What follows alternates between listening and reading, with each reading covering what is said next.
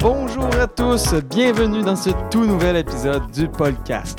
C'est le balado officiel du baccalauréat en sciences politiques de l'Université Laval. Nous sommes très excités de recevoir à nouveau une politicienne. Mais avant de la présenter, je me dois de vous présenter mon co-animateur d'aujourd'hui, Arnaud Beaulé.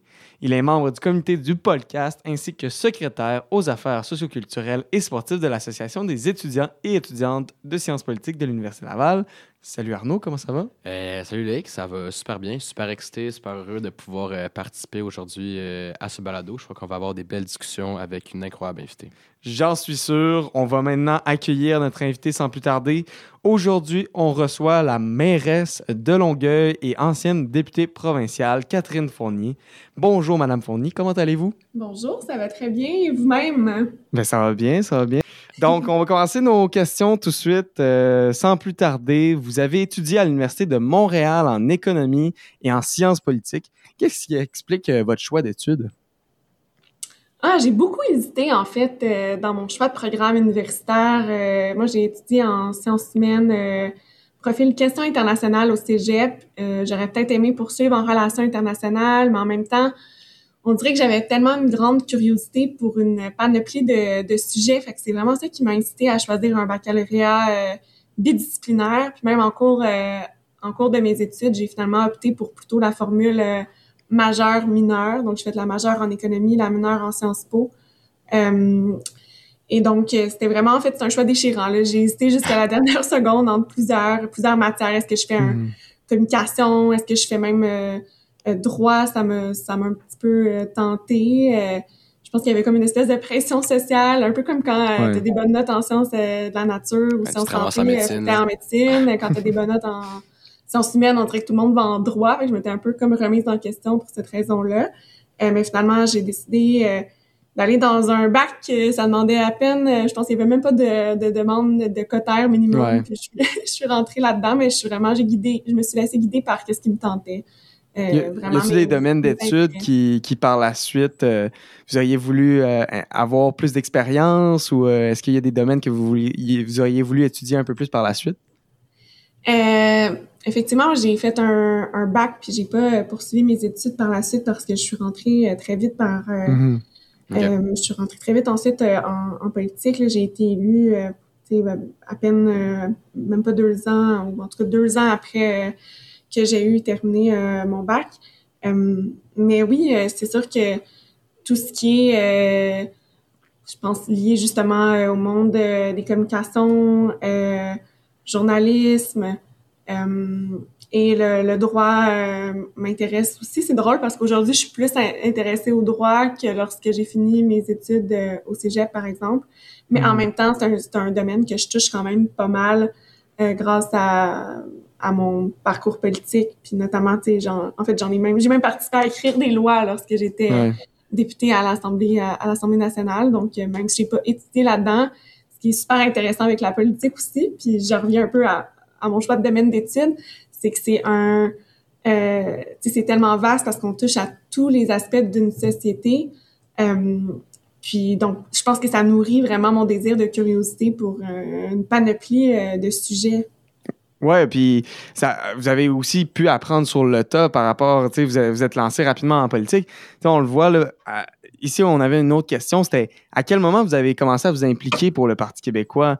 Euh, puis pourquoi vous avez choisi ce parti-là? Parce que vous êtes impliqué rapidement euh, par après les études ou pendant les études aussi? Pendant, en fait, euh, j'étais au Ok. cégep quand j'ai commencé à m'impliquer euh, euh, en politique de façon euh, générale. En fait, tu sais, moi, je viens pas du tout d'une famille qui était euh, engagée politiquement, là, du Mhm. moins euh, mes parents. Ma grand-mère l'était, puis elle est devenue davantage lorsque moi, j'ai commencé à, m'impliquer aussi politiquement.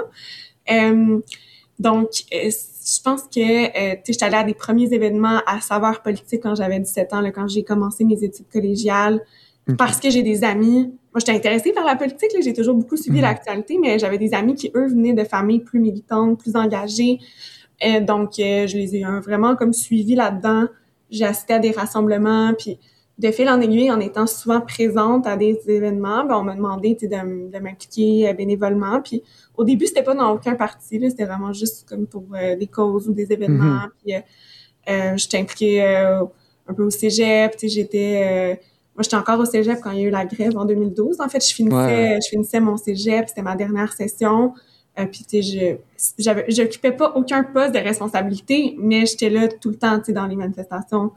Euh, puis je, je faisais plein de, de, débats sur les réseaux sociaux. Puis mm-hmm. j'ai commencé un peu à militer de cette façon-là. Puis j'avais 18 ans quand j'ai commencé à m'impliquer euh, au Parti québécois. J'étais, je suis devenue en fait représentante des jeunes euh, sur l'exécutif de ma circonscription euh, électorale. Okay. Ça a commencé comme ça, mais j'ai j'ai jamais comme été dans le comité national des jeunes euh, du PQ ou tu sais j'ai jamais comme tant milité tant que ça au parti. Moi je m'étais plus engagée en fait au, au bloc québécois. Ça j'ai milité au forum jeunesse. Je trouvais ça intéressant au bloc parce que ça que ça c'était plus euh, plus large un peu en, en termes de, de, coalition aussi puis à l'université, je m'impliquais, je suis devenue la présidente du mouvement des jeunes souverainistes. Il n'y avait pas de couleur, de parti politique non plus. Mm-hmm. Euh, tu sais, moi, la partisanerie, j'ai jamais trippé là-dessus, en fait. Pour moi, c'est comme un... Quand j'étais au PQ, c'est un peu une structure nécessaire pour l'avancement de, de, certaines idées. Mais après, ce que tu en fais, pour moi, c'est important. Puis c'est pour ça qu'à un moment donné aussi, euh, peut-être que ça viendra plus tard dans vos questions, mais j'étais un peu mal à l'aise avec la façon... Euh, puis tu sais, c'est pas propre au Parti québécois, puis c'est pas propre aux gens qui y étaient à l'époque, mais c'est la façon de faire de la politique partisane, euh, ça sied pas tellement à la façon que moi j'aime faire la politique puis que je me sens pas nécessairement à l'aise là-dedans. Fait que c'est sûr que ça faisait partie des raisons pour lesquelles j'ai choisi euh, après quelques années de siéger hmm. en tant qu'indépendante à l'Assemblée nationale. Et vous avez répondu quand même en partie, je dirais, à la dernière question qu'on avait, qui était par rapport au blog, justement. Euh, vous mentionnez nous avoir expliqué pour le blog québécois. Vous avez même présenté en 2015 euh, dans Montarville. C'était quoi un petit peu les raisons? Si vous avez parlé un petit peu de partisanerie, mais est-ce qu'il y avait autre chose, mettons, euh, le mouvement à l'époque? Oui, tout à fait. Euh, vous savez, en 2011, il y a eu la vague orange aux élections mhm, fédérales. puis en fait, c'est sur, le résultat a surtout été que le, bloc québécois était vraiment comme décimé à travers le Québec. Il y avait plus que quatre députés de mémoire à ce moment-là. Il y en a eu qui sont partis en cours de route. Bref, c'était vraiment des années pas faciles. Alors que le parti était habitué d'avoir beaucoup de ressources, beaucoup d'employés. Il y avait quasiment plus personne, en fait, là, qui travaillait pour le, pour le parti. Donc, à ce moment-là, euh, le comité, en fait, le, forum jeunesse, donc la jeunesse du parti a vraiment pris beaucoup de place parce qu'il y mhm. avait de l'espace, tu sais. Puis, euh, moi, je me suis engagée à ce moment-là, puis c'était vraiment intéressant. On sentait qu'on pouvait avoir beaucoup d'influence sur euh, sur le parti. Fait qu'on on a vu ça comme une occasion de rebâtir à ce moment-là. Puis, pourquoi j'ai décidé de me présenter aux élections en 2015. Puis j'ai annoncé ma décision de me présenter d'ailleurs comme à peu près un an et demi avant les élections. C'était en juin 2014. J'avais je venais d'avoir 22 ans. Puis euh, pour moi, c'était important de lancer le message justement qu'il y avait hmm. euh, des jeunes qui étaient qui faisaient partie de la relève, qui étaient prêts à s'engager même si c'était pas facile, puis même si c'est pas nécessairement euh, euh, que justement que c'était pas un, un, parti qui était à ce moment-là qui, qui, était porté par les par les sondages, tu sais ça allait pas encore très bien. Euh, pour moi, c'était plus, c'était vraiment le message que je l'ai envoyé comme qu'il y avait de la relève. Ouais, à ce moment-là, nécessairement, comme je le mentionne, les sondages n'étaient pas bons. Là. Moi, je pensais pas que j'avais des chances euh, de gagner. Mais en même temps, je me disais que c'était une expérience puis que ça me permettrait d'aller sur le terrain, rencontrer des gens, faire valoir hmm. euh, mes idées, puis que ça allait être une expérience humaine aussi intéressante. Puis c'est pour ça que j'ai que j'ai sauté dans le bain. Puis finalement, j'ai vraiment eu la piqûre. Tu sais, je pensais pas que j'aimerais ça autant. faire campagne, puis que je me serais même vue par la suite être élue, puis au fil du temps de, de cette année et demie qui a mené vers l'élection fédérale de 2015, je suis venue même à croire que j'avais des chances parce que les sondages se sont améliorés. Euh, C'était prêt quand même. Gilles Duceppe est revenu effectivement là, en tant que en tant que chef pour la campagne électorale. Puis euh, ça a été quand même relativement euh, serré jusqu'à la dernière minute. Il y a comme une vague de remontée des libéraux à la toute toute fin de la hmm. campagne puis contre toute attente, parce que moi, je pensais que dans ma circonscription, ça jouait contre le NPD, mais finalement, c'est le, le, candidat libéral qui a gagné. Mais ça a été une super euh, leçon euh, pour moi. Je pense que d'avoir connu cette défaite-là, mais aussi d'avoir travaillé vraiment fort pendant la campagne. J'ai vu ce que ça impliquait comme sacrifice, la vie politique, mais en même temps, j'ai vu que, que j'avais vraiment la, le goût de faire ça, mais est-ce que ça serait à court terme ou à plus long terme? Mm-hmm. à la suite de la campagne fédérale, je savais pas, puis moi, je pensais que je, je, savais que je me représenterais un jour dans ma vie, mais je savais pas que ça viendrait aussi vite. C'est sûr que je me serais pas imaginé que ça viendrait genre Vous avez vraiment eu la, la piqûre, là. Ouais, mais tu sais, au final, je me voyais peut-être revenir plus tard là-dedans, mais mm-hmm. écoute, les choses se sont finalement alignées. oui. J'ai été travailler, j'ai été recrutée après la campagne fédérale euh, au cabinet du chef de l'opposition à Québec, à mm-hmm. l'Assemblée nationale à ce moment-là, qui était Pierre-Carl Pelado. Euh, j'ai travaillé pour M. Pelado pendant euh, six mois pour finalement me rendre compte que c'était peut-être pas un, un, un, rôle qui me... En tout cas, je pour, plusieurs éléments de contexte. Euh, ben, ça, ça, ça, devance un, ça devance un peu notre question. Okay, ben, je notre, notre prochaine, ben non, mais notre prochaine question, c'était exactement là-dessus. Euh, vous avez vraiment lu dans, dans nos pensées. euh, ben, vous avez travaillé, travaillé pour le cabinet de l'ex-chef de l'opposition, Pierre-Carl Pelado. Euh, qu'est-ce qui vous a mené à cet emploi-là? Euh, qui, qui vous a recruté? Puis qu'est-ce que vous en retirez de cet emploi-là? Hmm, excellente question. Ça, ça va me permettre de préciser. Oui. Euh, en fait, à la suite de l'élection de 2015, l'élection fédérale, c'est euh, le directeur de cabinet de M. Euh, Pelado à l'époque, Pierre Duchesne, qui m'a sollicité pour une, rencontre afin de voir avec moi si j'avais de l'intérêt pour travailler au cabinet au cabinet de Pierre Carl. parce que je pense que ma campagne avait été remarquée en, en, 2015. J'étais très active, j'avais j'avais vraiment fait ma marque, je crois. Mm-hmm. euh, j'avais été également sélectionnée comme candidate qui représentait le parti euh, sur les débats en fait télévisés euh, de RDI à chaque semaine. Donc c'était quand même une très belle tribune pour moi. Et je pense que ça ça a fait en sorte que justement j'ai pu me faire connaître euh, davantage à ce moment-là. Puis je pense que à, de ce que je comprenais euh, de Pierre Duchesne à l'époque, pour eux, c'était intéressant euh, d'avoir ma perspective au sein de leur cabinet. Mm-hmm. Je m'occupais plus spécifiquement des dossiers qui touchaient justement les jeunes et les, les communautés les communautés culturelles. Donc mon rôle, c'était par exemple d'organiser des conférences dans les écoles, dans les cégeps, dans les universités, euh, de conseiller aussi les prises de position par rapport à la, à la jeunesse, puis aussi d'organiser, de bâtir des liens avec hmm. euh, des groupes communautaires qui représentaient la diversité québécoise notamment. Ça m'a permis effectivement de, de, développer des liens avec plusieurs, plusieurs groupes à l'époque. Euh, mais mon passage a quand même été somme toute assez bref. Hmm. Ça a duré à peu près six mois. Euh, il y avait quand même des difficultés là, au sein du cabinet à l'époque. Euh, moi, j'ai choisi d'aller faire autre chose finalement euh, sur le plan professionnel. Euh, puis deux semaines après, de mémoire, là, il y a vraiment pas eu, il y a même pas eu un mois entre mon départ puis Pierre-Charles Pelado, en fait, a démissionné de son poste de chef mhm. du Parti québécois. lui aussi, ça a été bref, aussi, son passage ouais, en politique. Donc, ça, ça a fait débouler les choses. Puis, à la suite de sa de sa démission lorsque Bernard Dréville a choisi de ne pas se présenter à la deuxième course à la chefferie. Je dis la mhm. deuxième parce que c'était comme deux courses en, en deux ans.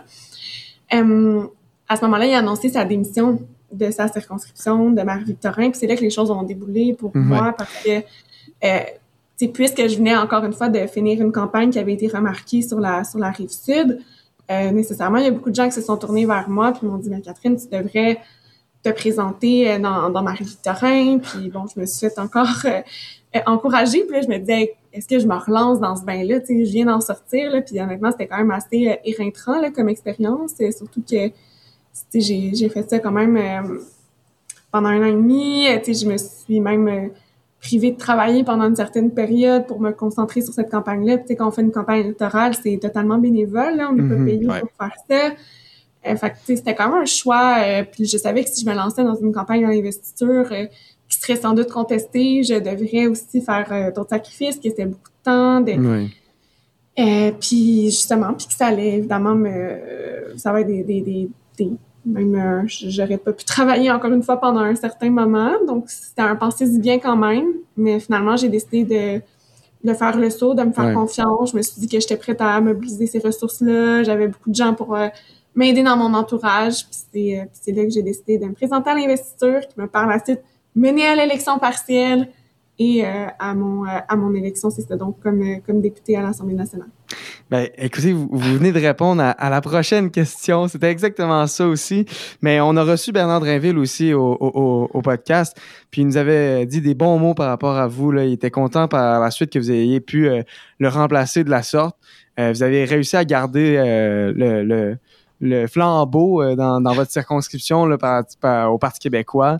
ça a été un des, des, des, des, des une des circonscriptions que justement vous avez pu garder à, à cette époque-là. Euh, fait que dans ce cas-là, on va y aller. Pour... même gardé effectivement en 2000. Euh, ouais, exact. deux ans plus tard, c'était l'élection générale. Puis en fait, j'ai été la seule députée euh, péquiste élue de toute la région euh, montréalaise. Ouais. Exact. Ça a été, pour la région montréalaise, ça a été dur pour le, Parti québécois à ce moment-là. Ouais. En fait, on va souvent avec une autre question, puis vous semblez avoir peut-être même lu les questions d'avance. Non, même pas. euh, lorsque vous êtes élu euh, comme député, en fait, vous devenez de ce même la plus jeune femme euh, élue dans l'histoire euh, du Québec. Qu'est-ce que c'est en fait d'être une jeune femme en politique? Ben, c'est beaucoup de pression qu'on se met à soi-même parce que quand moi j'ai commencé, même quand je me suis lancée à ma première campagne, même fédérale, j'avais pas vraiment de modèle. Il y avait Elsie Lefebvre qui a été élue à 25 ans, mais mm-hmm. Euh, bon, ça, ça a été quand même un mandat assez bref. Euh, donc, je connaissais un peu son parcours, mais déjà ça, c'était quand même une inspiration pour moi, c'est sûr. Euh, mais après, c'est de faire son propre, faire son propre chemin, se faire confiance, mm-hmm. parce que justement, on sort un peu du profil classique. Euh, c'est de s'attendre à, avoir beaucoup de surprises autour de soi, autant dans son entourage que au sein de la population. Puis pas une surprise qui est, qui est négative, mais beaucoup d'interrogations. Comme euh, je me suis fait souvent demander, ben là, qu'est-ce que euh, qu'est-ce qui te motive? Euh, mm-hmm. dans le sens que j'étais comme vue comme une espèce bizarre ou mm-hmm. spéciale, mais, mais en même temps une curiosité de la part des gens qui étaient tout à fait saine. Puis au contraire, tu sais, moi, les premières campagnes que j'ai faites, puis même encore aujourd'hui, parce que somme toute, euh, ma dernière campagne, j'avais 29 ans pour devenir mairesse de Longueuil. J'ai encore des commentaires sur mon âge, même si ça va faire, ben euh, mine de rien, euh, bientôt 10 ans que je suis la politique. mais de me faire dire, c'est ça, ben, les gens, somme toute, sont encouragés, puis sont heureux de voir qu'il y a de la relève, justement, puis ça les réconforte parce qu'on a tendance à tomber c'est sûr qu'on est dans une, dans une époque politique plus morose. Fait que le fait d'avoir des fois de l'espoir qu'il y ait des gens qui mm-hmm. sont là pour prendre la relève puis envisager la politique un peu autrement, mais je pense que ça fait du bien à beaucoup de monde. Ouais. Fait que, moi, au contraire, ça a été une expérience un toute positive, puis des fois, d'être une jeune femme en politique, d'avoir un profil différent, ça fait en sorte que euh, les gens, justement, sont aussi ceux qui sont en politique déjà, puis correspondent plus peut-être au profil plus classique, mais ils sont quand même curieux d'avoir... Euh, moi, j'ai senti beaucoup d'ouverture par rapport à mon avis, à mon opinion. Euh, j'ai toujours senti qu'on m'écoutait, autant dans mon caucus quand j'étais au Parti québécois que les députés à l'Assemblée nationale de façon générale, peu importe les partis. Je sentais que quand je me levais, les gens, encore une fois, c'était peut-être pas de l'intérêt, mais c'était clairement de la curiosité, puis au moins les mm-hmm. gens m'écoutaient, ben je sentais que les gens étaient attentifs à mon propos. Donc ça, c'est peut-être un, un, côté plus positif que ce qu'on a tendance à entendre parce que oui, après, je peux raconter des anecdotes de certaines fois où j'ai subi un certain paternalisme ou des commentaires qui remettaient en doute ma crédibilité, mais pour vrai, ce serait pas représentatif de l'expérience générale. L'expérience générale, elle est beaucoup plus positive. Que Super. On est sûr. En 2021, vous vous présentez pour la mairie de Longueuil et vous êtes devenue mairesse de ce même temps. Euh, qu'est-ce qui vous a poussé à aller vers la politique municipale à cette époque? Hmm. La politique municipale, je connaissais pas beaucoup ça mm-hmm. lorsque j'ai commencé à m'impliquer euh, euh, en politique fédérale, québécoise. C'est plus ça qu'on entend dans l'actualité, quoique là, ça a tendance à vraiment changer on parle de plus en plus de politique municipale dans les médias, ça, c'est une bonne chose parce que ça nous permet également, comme citoyennes, comme citoyens, de mieux comprendre euh, notre démocratie locale puis de l'importance que les villes ont dans notre quotidien, parce qu'il y a 70 mm-hmm. des, services qu'on utilise chaque jour qui euh, sont fournis par les villes. Ouais, ouais. Euh, cela étant, je vous dirais, pour être bien franche, que c'est vraiment lorsque j'étais députée que j'ai compris vraiment le rôle d'élus municipaux, puis que j'ai aussi compris par le fait même, à quel point c'était une politique qui était concrète, puis qui Mhm. pouvait vraiment faire la, la différence dans la vie des gens. Puis moi, c'est toujours euh, ce côté-là qui m'a le plus plu dans mon implication, tant dans les campagnes électorales que quand j'étais élue, euh, quand j'étais députée, les dossiers locaux, euh, d'être présente dans ma communauté aussi, c'est c'est une belle expérience, évidemment, là, l'Assemblée nationale, puis ça permet d'avoir une influence, de, de pouvoir même motiver certains projets de loi, puis c'est- très, euh, c'est très stimulant, mais aussi l'implication locale, moi, en tout cas, c'est quelque chose qui me portait beaucoup. Euh, fait que je me disais qu'en politique municipale, ben, je me rapprocherais euh, de la population que je représentais. Je sentais que j'avais aussi des bons outils parce que je connaissais bien mes dossiers locaux étant donné que je les avais défendus pendant cinq ans, que j'allais avoir également la possibilité de bien faire, euh, bien défendre en fait mes Mhm. dossiers auprès du gouvernement parce qu'encore une fois, je connais, euh, je connais comment ça fonctionne. Ouais. Euh, fait que je me sentais que j'avais les capacités d'accomplir ce défi-là. Ça me tentait, ça me tentait de me rapprocher des gens. Puis je crois que après quelques années, en plus, je suis capable de le dire que la politique municipale, ça s'y vraiment bien à ma personnalité parce que moi, je suis vraiment une fan d'action. J'aime quand ça Mhm. bouge. Euh, puis c'est normal. Plus ton bateau il est gros, plus c'est difficile de le faire bouger. Ouais. Euh, donc, euh, c'est plus agile une ville, même si une ville comme Longueuil, c'est quand même... euh, C'est une grosse ville. C'est un, un gros bateau quand même, mais c'est le bateau du gouvernement du Québec. Puis je me suis dit que si on veut tester les innovations sociales ou des innovations dans la façon de faire la politique, ben ça, ça me tentait, mais que les villes, c'était un bon laboratoire. Puis peut-être que c'était plus facile de faire justement des changements au plan local, puis d'avoir après une influence au plan national, plutôt que des fois essayer d'agir plus gros, puis d'avoir des... C'est vraiment le principe euh, du bottom-up. Euh, agir localement, effet global, la, la fameuse phrase. Euh, ben c'est ça qui me qui me tentait, puis sérieusement, je pense qu'on on y arrive. Ouais. En partant vers la politique municipale, est-ce que vous avez mis un peu de côté ce projet de souveraineté ou est-ce que vous croyez encore beaucoup? Non, j'y crois encore toujours. Moi, j'ai d'aussi loin que je me souvienne, euh, je suis j'ai été euh, souverainiste, puis euh, j'y crois, j'y crois encore euh, aujourd'hui. Puis tu sais, en même temps, moi j'ai mon rôle, j'ai mon rôle de mairesse. Tu sais, il faut que tu sais, moi je fais progresser mes dossiers, puis je travaille avec tout le monde. Je, Mhm. je suis très pragmatique là. Il faut que je travaille avec le gouvernement fédéral, le gouvernement du Québec, mais des fois ça permet de faire quand même certains constats aussi. euh, en Mhm. termes en termes d'efficacité puis de relation entre les différents paliers de gouvernement. Donc non, c'est toujours des convictions euh, que je que je maintiens euh, aujourd'hui. Excellent. Euh, vous avez participé au documentaire Témoin CF qui porte sur votre parcours dans le système juridique québécois et qui sensibilise et démystifie les enjeux en lien avec les agressions sexuelles. Quel message aimeriez-vous laisser aux auditeurs et donc qu'est-ce que l'on devrait retenir de ce documentaire et de votre expérience? Je pense que ce qu'on devrait retenir euh, du documentaire, ben, au-delà, je l'espère, là, de, de, de- des informations qu'il contient Mhm. pour, pour soutenir les personnes euh, victimes d'agressions sexuelles dans leur parcours, puis contribuer à démystifier aussi le processus judiciaire, c'est de pas se sentir seul, que de pas avoir honte aussi, parce que ça peut vraiment arriver à n'importe qui, puis que on doit respecter aussi le cheminement des personnes victimes, puis que il y a tellement de tous les parcours sont valides en fait, puis on doit se respecter là-dedans, puis on doit respecter euh, les personnes qui qui traversent euh, qui traversent ça.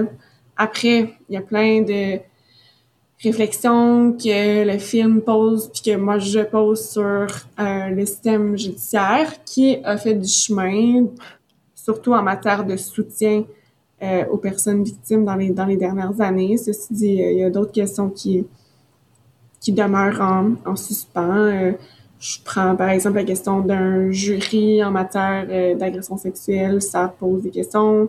Mhm. Euh, ça pose des questions quand vient le temps de penser au lieu où va se tenir euh, un procès. Euh, bref, il y en a plein d'autres. Là. Euh, je pourrais faire une longue liste encore, mais au moins ça peut susciter la discussion publique. Ça le fait, puis j'espère que ça va continuer euh, de le faire. Est-ce que vous êtes encore encouragé par, par la politique? Est-ce que, c'est, est-ce que vous trouvez que ça n'a pas miné un peu votre, votre vision de tout ça ou, ça, ou vous êtes quand même capable de, de faire abstraction, de mettre ça un peu de côté puis de tout de même avoir foi en la politique encore? Ah, je suis capable d'avoir foi en la politique encore. Euh, je veux dire, je suis une personne foncièrement optimiste. Mhm. Euh, tant mieux. J'imagine que ça m'aide, ça m'aide à passer à travers de ça aussi. Euh, mais non, tu sais, je me laisserai pas arrêter par des comportements d'une personne. Puis, en fait, la politique, c'est en fait, c'est tellement noble. C'est la mm-hmm. façon de changer euh, le monde le plus efficacement, puis le plus légitimement, parce que c'est démocratique. Puis parfois, ça, il y a des embûches, là, puis ça va pas aussi vite qu'on voudrait. Euh, mais c'est vraiment une chance, un privilège d'avoir l'occasion de contribuer à façonner sa société, sa communauté. Euh, puis moi, je, suis vraiment reconnaissante d'avoir cette chance-là, d'avoir cette confiance-là des gens. Puis je pense que, euh, en tout cas, on, verra, on verra l'avenir. Mais en ce moment, je sens que je suis capable de faire la différence. Puis ça, c'est quelque chose qui est extrêmement stimulant pour pour le quotidien même, puis qui qui aide même à combattre une certaine anxiété. Tu sais, des fois, on a l'impression que les défis sont tellement grands qu'on est comme un peu euh, tu sais, renversé par leur par mm-hmm. leur ampleur. Mais le fait d'être au quotidien, puis de s'engager, de s'impliquer, puis de faire des, ne serait-ce que des petits changements, ben ça aide à comme à se dire que c'est possible, tu sais, puis que, à garder justement espoir. Mhm. Vous l'avez sans doute deviné, mais le, podcast, c'est un, balado euh, étudiant. Euh, donc, c'est écouté en bonne partie par des jeunes et ça peut être aussi très intéressant pour les autres générations. Mais euh, quel conseil, qu'est-ce que vous aimeriez dire en général aux auditeurs concernant la place des jeunes en politique? Que la place, elle existe elle doit être prise mm-hmm. euh, parce que c'est tellement important la représentativité en politique. Moi, je l'ai vu, on prend des décisions nécessairement qui vont avoir une influence euh, sur la vie de tout le monde, mais encore plus sur la vie des jeunes. Puis, euh, s'il y a une chose que je retiens de mon expérience politique jusqu'à maintenant, puis ça, j'ai fait très rapidement le constat, c'est que, euh, tu l'expérience est pas, en fait, l'âge n'est pas garant de l'expérience, de un. Euh, l'expérience n'est pas non plus garant de compétences. Mm-hmm. Donc, euh, ça, c'est important à garder, à garder en tête. Puis on a vraiment besoin d'une représentativité la plus grande possible en politique parce que c'est la diversité qui est à la source d'une plus grande créativité. Puis la créativité, nécessairement, ça fait en sorte qu'on a des meilleures solutions, puis qu'on va trouver des meilleures pistes d'action pour justement surmonter les défis auxquels on fait face. Mm-hmm. Euh, qu'est-ce que vous diriez, mettons, aux gens qui ne euh, vous prenaient pas au sérieux ce que vous êtes lancé en politique euh, dans votre jeune carrière? Mm. Ben, étonnamment, c'est pas arrivé tant que ça. Moi, c'était ma grosse crainte. La première fois que je pensais faire du porte-à-porte, j'étais affreusement stressée. Mm-hmm. Je me suis dit, les gens vont trouver ça ridicule, ils vont, dire, ils vont me questionner sur mon âge, sur mes études. Mais finalement, écoute, j'ai vraiment été rassurée. Là, dans ma vie, c'est pas arrivé vraiment souvent là, de me faire euh, de me faire dire quand j'allais voir le vrai monde, là, quand je cognais à leur mhm. porte, au, au, contraire, j'étais accueillie chaleureusement après. En tout cas, peut-être qu'il y avait certains doutes ou certaines réflexions, mais clairement qu'ils m'accueillaient avec beaucoup d'ouverture. Euh, tu sais, manifestement, j'ai été élue, la première fois, j'avais 24 ans, les gens m'ont fait confiance. J'ai été élue mairesse de la cinquième plus grande ville du Québec à 29 ans, les gens m'ont fait mhm. confiance. Ça veut dire que les, la population a confiance dans les jeunes. Après, euh, je veux dire, j'étais à mon affaire, j'ai préparé, je connais mes dossiers. Mhm, bien sûr. J'ai fait les efforts nécessaires aussi pour euh, que ma crédibilité euh, soit entière, puis que les gens puissent me faire confiance. en même temps, justement, les gens qui m'ont fait confiance la première fois, mais ben, ça a permis encore plus de démontrer ma crédibilité puis ma, ma mhm. capacité à faire bouger les choses puis les dossiers qui, par la suite, m'ont mené au poste de mairesse. Et c'est sûr que si j'avais pas été députée pendant cinq ans, probablement que les gens auraient dit que c'était trop gros à 29 ans de... Puis honnêtement, c'est vrai que mon expérience comme députée me sert énormément dans mon rôle de mairesse aujourd'hui. Mais euh, c'est grâce à la confiance des gens qui ont vu que j'étais prête à mettre les efforts nécessaires puis à faire le travail. C'est aussi un conseil que je donne. Euh, oui, il faut se faire confiance, mais il faut être prêt à, mettre aussi les, les efforts qu'il faut. Euh, puis après ça, les portes du succès sont ouvertes. Ben oui. Euh, écoutez, on va pas plus euh, vous retenir que ça. On sait qu'on vous avez un, horaire très chargé. Euh, fait qu'on va conclure là-dessus. Merci infiniment, Madame Fournier, d'avoir participé à notre balado. Merci aussi, Arnaud, de m'avoir accompagné dans cet épisode.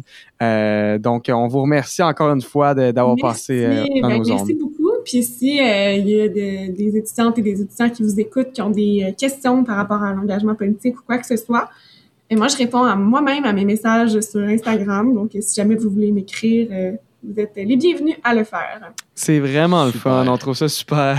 Euh, donc, merci, chers auditeurs, de nous avoir écoutés. Au plaisir de vous retrouver pour un nouvel épisode du podcast. À plus, tout le monde.